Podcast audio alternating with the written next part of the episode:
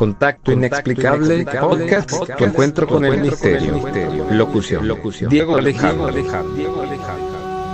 Desde Buenos Aires, Argentina.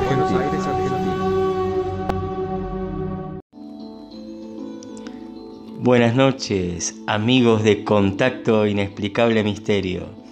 Este capítulo, el número 17, es un capítulo muy especial porque hace como un mes que no estaba haciendo estos podcast de misterio. Así que bueno, estoy muy contento de estar de vuelta esta noche del día 22 de noviembre con ustedes. El misterio, eso que nos acompaña desde que nacemos silenciosamente hasta el día en que pasamos a otro plano. El misterio realmente es nuestra vida. En estas épocas donde estamos pasando una gran prueba para la humanidad, tiempos de superación, tiempos de aprendizaje, tiempos de saber quiénes somos, introspectivamente que busquemos dentro nuestro realmente quiénes somos y no quiénes creemos ser. Bueno amigos, hoy nos depara un capítulo muy ameno que espero les guste. Nos vamos otra vez a nuestra Buenos Aires misteriosa, a la bonita ciudad de La Plata, al Museo de Ciencias Naturales y este misterio que oculta este museo llamado Inacayal.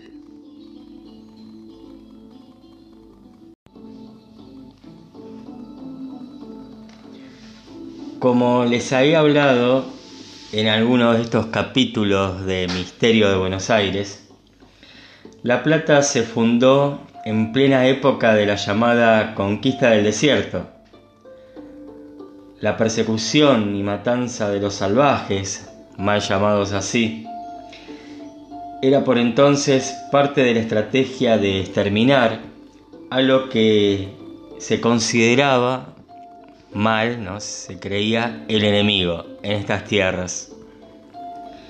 En el marco de esta campaña, el que era por entonces ministro de guerra, el conocido prócer Julio Argentino Roca, encabezó y encargó la destrucción de los pueblos indígenas, especialmente de los araucanos y también de los tehuelches, con intención de recuperar esas tierras para poblarlas de hombres blancos.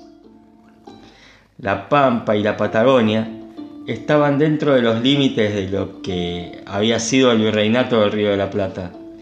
Así que por ese entonces, en la incipiente organización nacional, como se llamaba, se consideraba territorio argentino que debía ser recuperado, ya que estaba en manos de esos grupos indígenas. Así que imagínate, ¿no? Esas épocas de destierro del indio en nuestra tierra que hasta hoy en día lamentablemente continúan. Les voy a hablar de un personaje muy particular, desconocido para muchos, de Modesto Inacayal, Inacayal, que era uno de los líderes de las tierras del sur. Este comandaba una tribu de casi mil tehuelches era un hombre respetado tanto por su inteligencia como por su fuerza. Fue en 1879, en plena campaña del desierto, donde Inacayal recibió la visita de un explorador. Esto no era nada raro, amigos, porque cada tanto la tribu recibía visitantes que el líder tehuelche atendía con cordialidad. Esta vez se cuenta que hasta trabaría amistad con el visitante. Ese explorador era nada más y nada menos que Francisco Pascasio Moreno, a quien muchos por estos lugares conocemos como el Perito Moreno.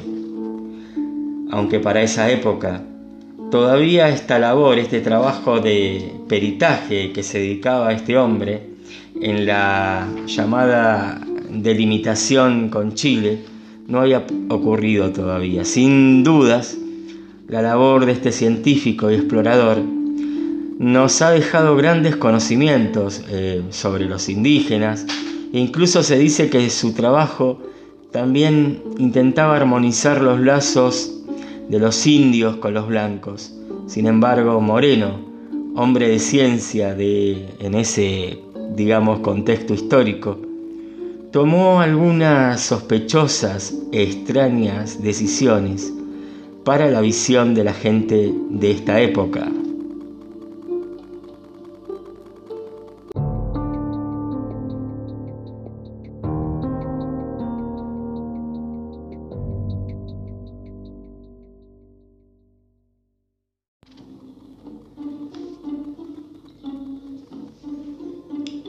En 1885, Inacayal, junto a los sobrevivientes de su tribu, los otros líderes de Huelches, Savilloque y Foyel, fueron tomados prisioneros y fueron llevados a la isla Martín García. Los militares se habían quedado con sus pertenencias, incluyendo sus caballos, y repartieron a sus hijos entre las familias de los generales, para que fueran usados como sirvientes. Sabiendo que los cautivos serían ultrajados y asesinados, Moreno, el perito Moreno, intercedió para rescatar a Inacayal y a Foyel y a sus familias.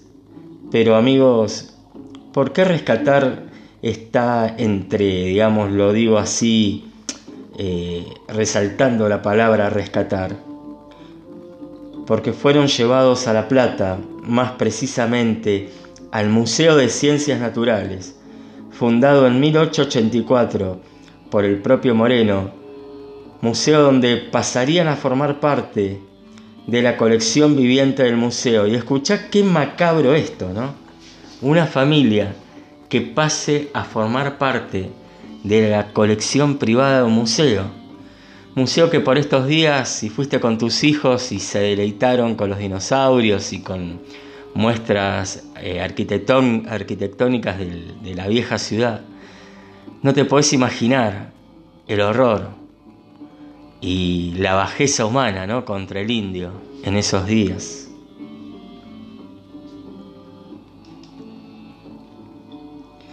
Ahí en el centro del bosque platense, los tehuelches quedaron prisioneros y fueron exhibidos al público, confinados entre cuatro paredes lejos de sus tierras. Estaban mal alimentados, amontonados en el oscuro subsuelo donde hoy funcionan los laboratorios. Ahí estaban esos indios hasta que fuera la hora de trabajar las mujeres limpiaban y hacían telares que luego serían vendidos. Los hombres se encargaban de la construcción del edificio del museo, que aún no estaba terminado por, por esos tiempos. Cuando, bueno, era necesario debían posar para ser retratados o también desnudarse para ser examinados. Entonces fue cuando les ofrecieron a Inacayal y a Foyel que si se reivindicaban como argentinos y olvidaban su identidad indígena, le iban a ceder algunas hectáreas de tierra, tierras tehuelches ya en manos del Estado en ese momento. Foyel, bueno, él aceptó, pero Inacayal, porfiado el cacique, jamás iba a aceptarlo.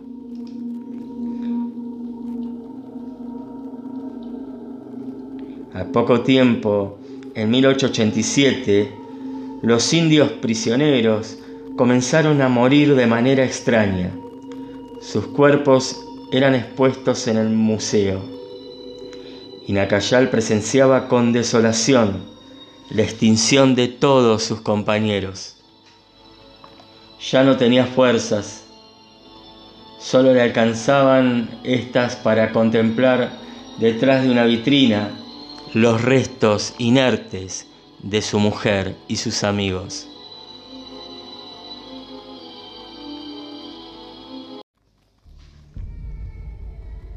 El cacique estuvo un año así hasta que un hecho aún sin aclarar terminó con su vida. Falleció el 24 de septiembre de 1888. Dicen que esa tarde el líder tehuelche se arrancó la ropa que le habían puesto y así desnudo comenzó a hablar en su lengua mirando al sur. En ese momento se tiró por la escalera. Oh, yo creo que lo empujaron y murió. Inmediatamente su cuerpo fue exhibido junto a los otros, aunque hace varios años. Eso, bueno, está prohibido, se dejó de hacer. Desde entonces, cuentan amigos del misterio, que las puertas duras del museo se abren y cierran a los visitantes. Dicen que se escuchan pasos y quejidos en el subsuelo. Hasta los científicos que trabajan en los laboratorios dicen haber presenciado hechos extraños, cosas que cambian de lugar, objetos que se caen y se rompen, voces como susurros en una lengua extraña.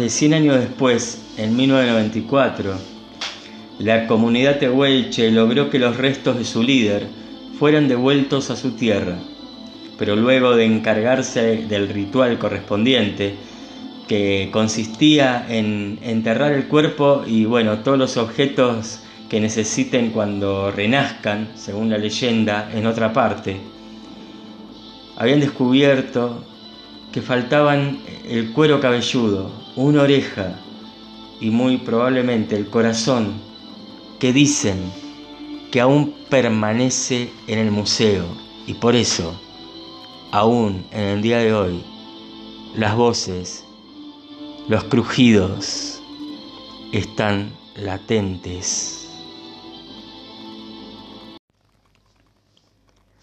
Así es amigos la oscura historia de las épocas de la conquista del desierto en Argentina, eh, cuántas cosas ¿no? que los indígenas tuvieron que pasar, cuánto destierro, cuánta explotación, cuánta barbarie en nombre de un hombre blanco inescrupuloso que forjaron con corrupción y mentira la historia de estos suelos. Bueno, espero que te haya gustado esta historia tan oscura y que no pienses cuando visites el Museo de Ciencias Naturales en estas cosas y trata de no estar solo en esos pasillos, ¿no?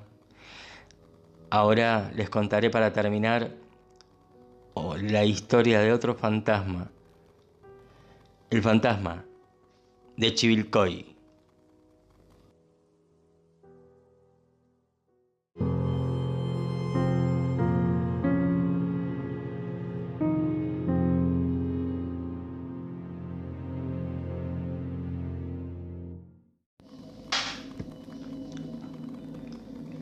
Hace unos años, los empleados del Instituto Herminia Brumana de Chivilcoy comenzaron a vivir episodios que los hicieron atemorizar. Al atardecer, cuando los alumnos y los docentes se retiraban, las empleadas de limpieza procedían a realizar sus tareas en las aulas y en los corredores. Día tras día la tarea se volvía rutinaria levantaban las sillas sobre los pupitres para, para baldear el piso y, luego bueno, se dirigían a otra aula mientras esperaban que se secara. Y después repetían esta operación. Pero estas mujeres se dieron cuenta de que ya hacía algunos días, cuando regresaban, las sillas se encontraban cada una en su lugar junto a las mesas o por otro lado, que las luces estaban apagadas y a pesar de que ellas juraban haberlas dejado prendidas, algo extraño estaba sucediendo. El temor se acentuó cuando una de las autoridades del instituto, confirmó que había escuchado pasos de alguien que llevaba zapatos grandes, como que chancleteaba en uno de los pisos superiores. Obviamente, en ese momento no había nadie en ese piso. Flor de susto que se llevó este hombre al escuchar esos extraños pasos en, en esos pisos de arriba.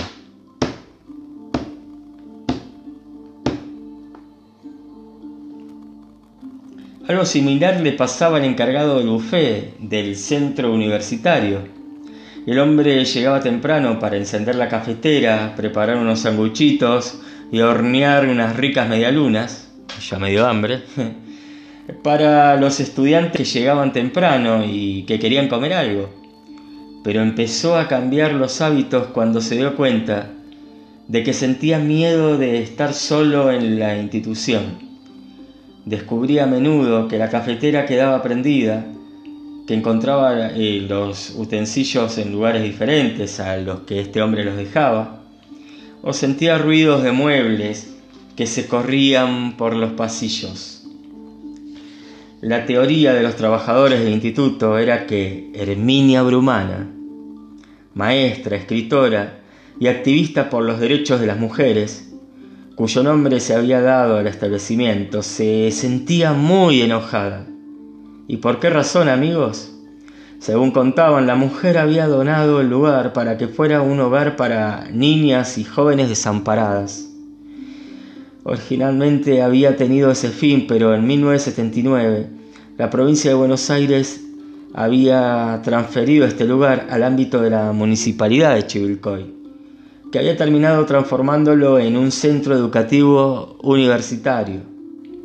Además, decían que la mayor afrenta a la memoria de doña Herminia era haber retirado un cuadro enorme pintado al óleo, que bueno, este cuadro estaba ubicado en el hall de entrada del edificio del viejo hogar de niñas. Pasó el tiempo, los extraños hechos continuaron, cada vez eran más las personas que escuchaban ruidos y pasos que se alejaban. El fantasma de Herminia Brumana se transformó en una leyenda urbana de Chivilcoy.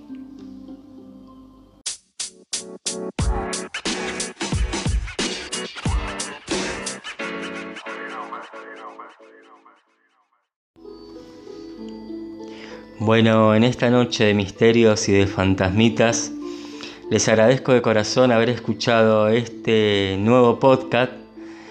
Y bueno, ya nos vamos a entrar en la ufología en los próximos podcasts.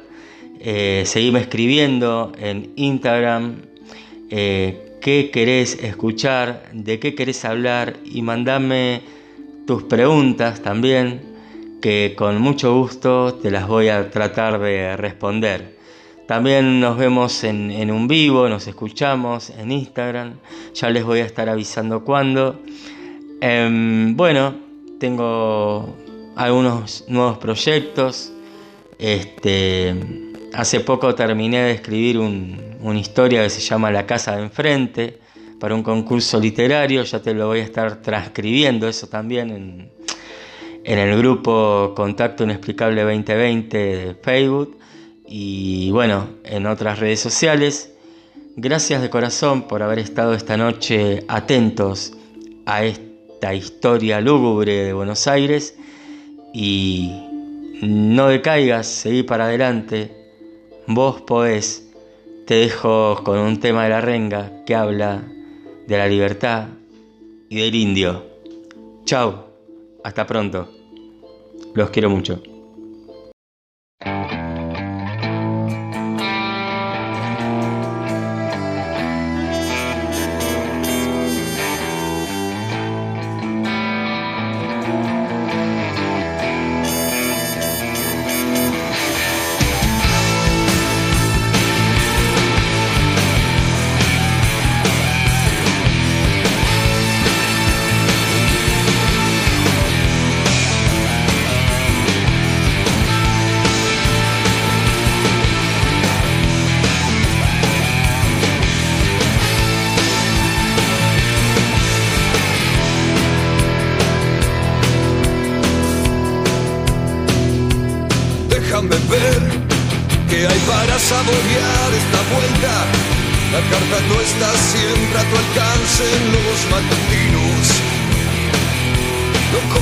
que se discute el poder y la gloria y con el frío un reino las almas congelar.